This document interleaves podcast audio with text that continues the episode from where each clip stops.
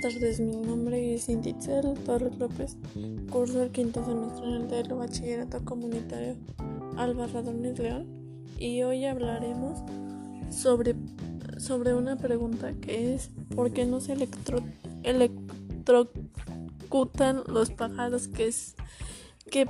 se posan sobre los cables de alta tensión? Mi respuesta es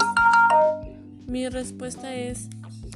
la razón principal por la que los pájaros no se electrocutan cuando se posan sobre el tendido eléctrico se debe a que las dos patas ofrecen el mismo potencial, lo que hace que la electricidad no gane nada fluyendo a través de ellas. Las aves si llegan a electrocutarse, ya que al extender sus alas pueden tocar un cable y eso haga que, que tenga un contacto físico con los cables de alta tensión y es por eso que a veces cuando una paloma, una ave o una paloma pasa cerquita de un cable y toca, se electrocuta.